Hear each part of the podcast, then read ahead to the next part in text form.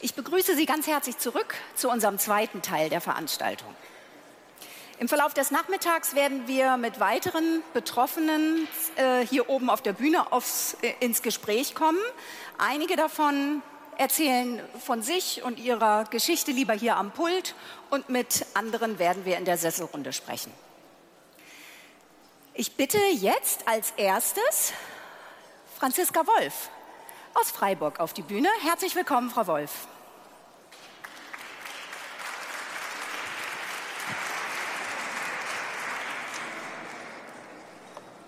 Okay. Also, meine sehr verehrten Damen und Herren, ich darf gleich zu Beginn mitteilen, dass ich das jetzt mir hier sehr erkämpft habe, dass ich hier am Rednerpult sprechen kann.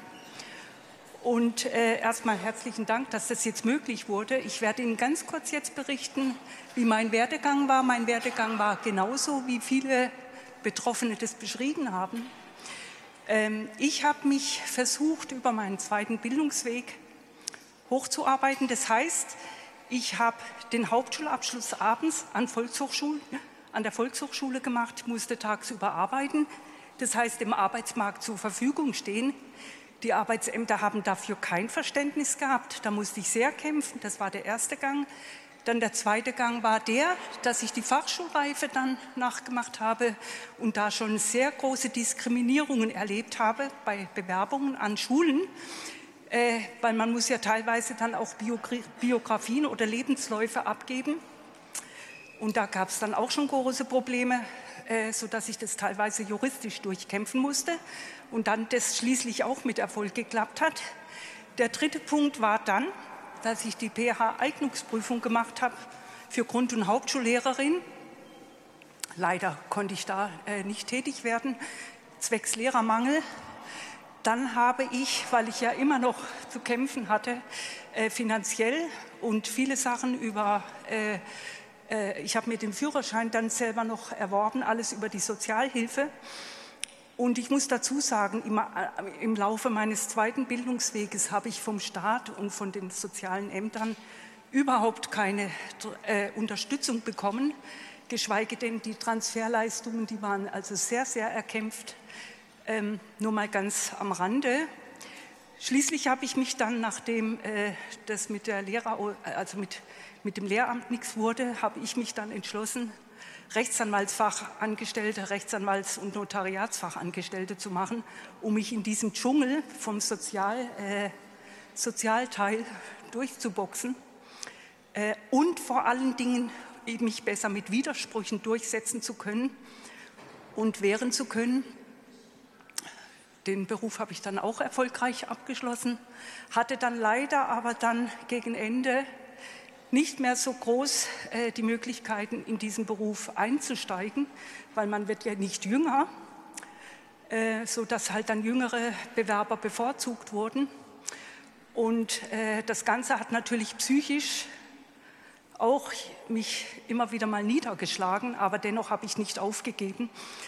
Und äh, ich habe dann mir die Erwerbsminderungsrente irgendwann erarbeitet, auch juristisch, und habe das alles dann äh, bei, äh, bei der Bewilligung angeben können, dass ich mich quasi 25 Jahre hochgearbeitet habe und jetzt einfach äh, nicht finanziell auf die Beine gekommen bin. Jetzt sieht es im Moment so aus, dass ich von Grundsicherungsleistungen lebe. Und da muss ich ganz ehrlich dazu sagen, was man da erfährt, ist, dass zum Beispiel Grundsicherungsämter Gelder, die man sich abspart am Mund, Gelder abzieht, die dann teilweise auch verrechnet wurden. Also für die Rente war es nicht möglich, mir was zu zurück, zurückzulegen. Und äh, da gab es dann auch einen juristischen Rechtsstreit. Da konnte ich dann erreichen, dass es zum Vergleich ausgeht. Also was ich jetzt sagen will oder was ich rüberbringen will, ist, äh, durch die ganze Heimaufenthalte war es sehr, sehr, sehr schwer, äh, sich durchzuboxen. Und wie gesagt, man ist ja schon in den Grundrechten tiefst verletzt, dass man die Schul- und Ausbildung, dass einem die verwehrt wurde. Und was bei mir noch ganz erschwerend hin, hinzukommt, dass die Jugendämter äh, durch Schlampigkeit entschieden haben, dass ich in ein Heim für geistig Behinderte, für geistig Lern- und äh, Behinderte komme. Und da hatte ich erheblichste Probleme dann zum Schluss. Äh, wie gesagt, mit Hauptschulabschluss musste ich aufbauen, äh, alles nachzuerwerben. Äh, das war also ein sehr, sehr großer Leidensweg. Und dass ich hier jetzt so frei reden kann, das habe ich also, das muss ich jetzt auch noch mal dazu sagen, das habe ich in keinster Weise hier dem Staat zu verdanken oder den Sozialämtern oder äh, wie auch immer. Äh, ich habe Therapien gemacht und habe mich einigermaßen jetzt ein bisschen wieder im Griff. Aber wie gesagt, das habe ich niemandem hier zu verdanken. Jetzt ist es nur so, was mich bedrückt ist, Jetzt lebe ich ja noch ein paar Jahre weiter und ich lebe jetzt, wie gesagt, von Grundsicherung. Ich habe eine Wohnung von 40 Quadratmetern.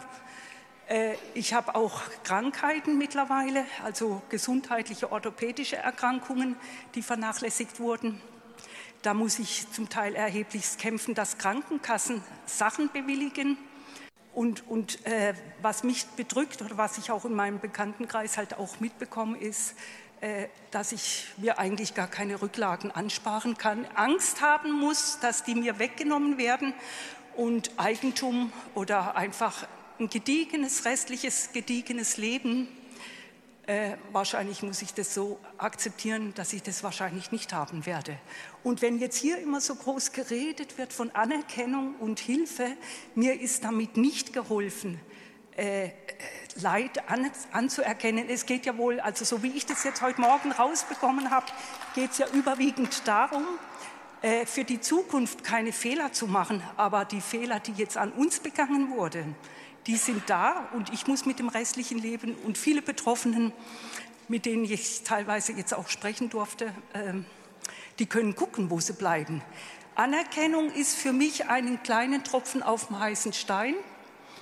Äh, finanziell ist es einfach nicht das. Also wie gesagt, ich werde jetzt auch ins Alters, Alter gehen, werde vielleicht noch größere Erkrankungen kriegen. Ich hoffe es nicht, aber ich werde ein Dasein fristen müssen und das ist einfach traurig.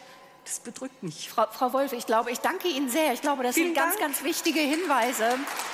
Genau. Dankeschön. Ich danke Ihnen sehr für diesen Beitrag. Ich denke, viele von uns hier im Raum kennen äh, das Problem, den, den, ewigen Kampf, den wir führen müssen mit Kostenträgern um Nachteilsausgleiche, um Leistungen und der Hinweis äh, mit dem Ausblick auf eine ja, Altersarmut, die einem droht, ist sicherlich ähm, auch wichtig gewesen. Vielen Dank, Frau Wolf.